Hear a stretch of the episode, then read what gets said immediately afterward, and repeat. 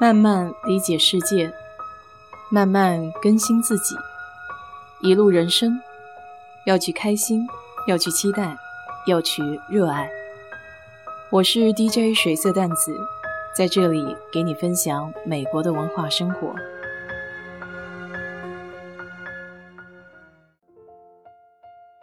今天从早到下午的事情一直都忙不过来。所以今天就准备不写稿子，随口说一期。早上一醒来的时候，然后就想着会不会有早会，因为昨天晚上忘记看这个日历了嘛。打开日历表一看，看到临时有个会议，所以我赶紧就进入会议，然后结果发现一个人都没有。后来再一看这个日程表上，原来是到八点钟这个会议才开始，搞得我紧张兮兮的，我以为我看错了，是七点半。然后再看时间，已经是七点三十八，过了八分钟，还以为迟到了呢。就这么紧紧张张的开始了这一天的工作。然后我今天就是特别担心自己刷的这个外墙的颜色，因为有朋友给我说，你有没有跟你自己本地的这个 HOA 联系过？他自己的爸妈就原来把房子刷成了粉红颜色。结果被物业要求重新刷颜色，所以又多付了一份钱。当时刷颜色的时候，我没有多想嘛。后来想一想，就觉得这个物业其实在美国还是挺烦的。要是不按照他的规定做的话，他们不是说还有可能要把你的房子拿出去拍卖吗？所以我就到我的物业管理网站上去看看到底有没有收到信，关于是不是符合规定啊什么的。结果这个收件箱里面还真的有一封信。他写的非常好听啊，叫 courtesy notice，就是有礼貌的告知你。他说，任何你自己家外部的这种装潢或者改变外观的这种工程，都需要走他们物业申请，包括具体的项目啊、颜色啊、用的材料啊等等，就非常的详细。其实一般物业是不会知道你在做这种改观的。那么有一部分物业的人呢，在没有疫情之前，他会围着这个小区转悠一下，然后看看有没有违反规定的，也是隔一段时间才会有人过来。就像以前这个垃圾桶，你放在路上不收的话，那他也会给你寄一封信，叫你把这个垃圾桶给收回去，否则就要罚款。还有除草啊，七七八八的事情。我这个外部改观的这个边缘是上个礼拜才做完的，结果上个礼拜他就给我发了这封信了。所以可想而知，不是他物业的人过来看的，而是有人举报。那么当时我在搞这个工程的时候，我隔壁的邻居就跟我的 contractor，也就是合同工在那里讲话。当时心里也没多想，估计也就是他可能关心这个价位啊，或者了解一下他们在改观什么东西。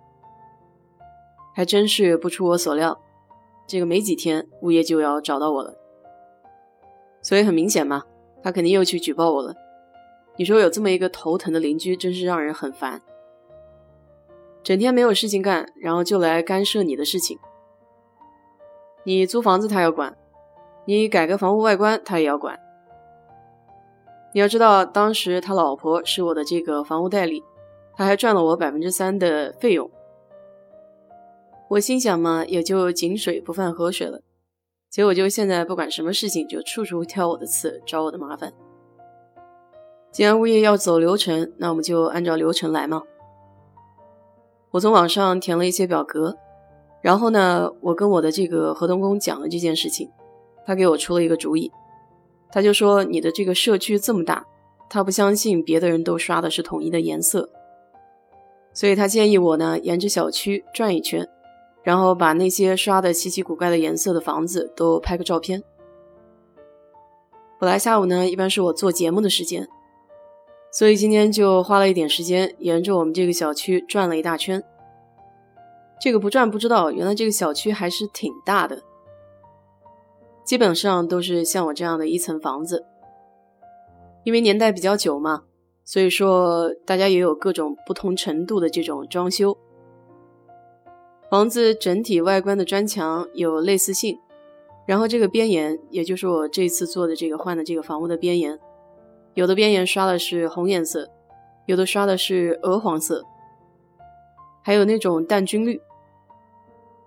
没有转之前呢，心里还是比较打鼓的，因为想着好像我这颜色确实是有点突兀。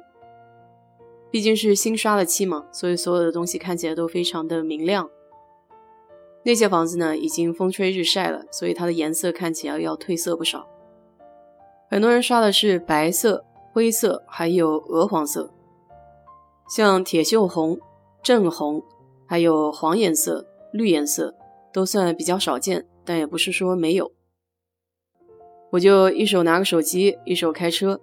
然后把车停在那些房屋看起来比较奇怪一点的颜色前面，用手机上的备忘录记下这个地址，然后拍一张照片作为证据，还算不错。给我找到两家用的是一样的颜色，只不过他们的颜色因为时间长了，所以稍微褪色了一些。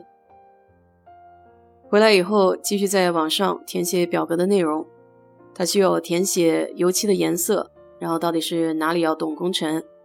用的这个合同工到底是什么公司？工程什么时候开始？什么时候结束？房子没有改之前的样子，然后房屋改之后会是什么样子？因为我这个工程都已经做完了嘛，所以我就拍了一个房屋前后的对比照。紧接着，它有一项叫 Additional Information，就是附加的材料，我就把初期收集的证据准备成了一个 Word 的文档。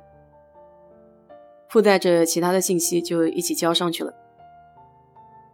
这交上去呢还不算完，它只能说是第一步的开始，因为你是申请嘛。想想心里还是有些不放心，所以我就把这个物业的电话给找了出来，然后打电话过去。是一位女士接的电话，问了一下我的地址、姓名，然后问了一下我需要询问的内容。那我就跟她说，我以前不知道需要有这个流程吗？今天上网看要不要交物业管理费的时候，才发现有这个流程需要填写。然后顺便跟他说了一下，接下来有可能还要换房顶啊，所以是不是要通过同样的流程啊？算是问问他这些问题吧。这个女生态度还算挺好的，很详尽的给我解释整个流程，然后看我交的这些表格啊、内容什么的。然后他又发了新的表格给我，说如果有新的项目的话，就再走同一个流程。希望接下来没有什么大的事情吧，能够顺利通过，那就比较好了。因为如果要是重新刷漆的话，又得再付一千块钱。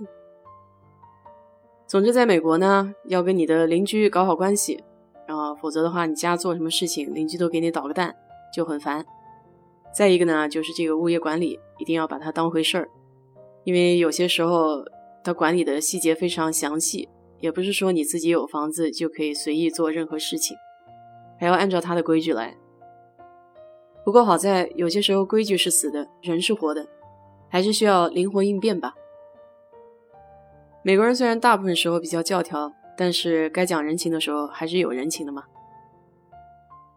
好了，今天就随口给你聊到这里吧。如果你对这期节目感兴趣的话，你可以在评论区给我留言，谢谢。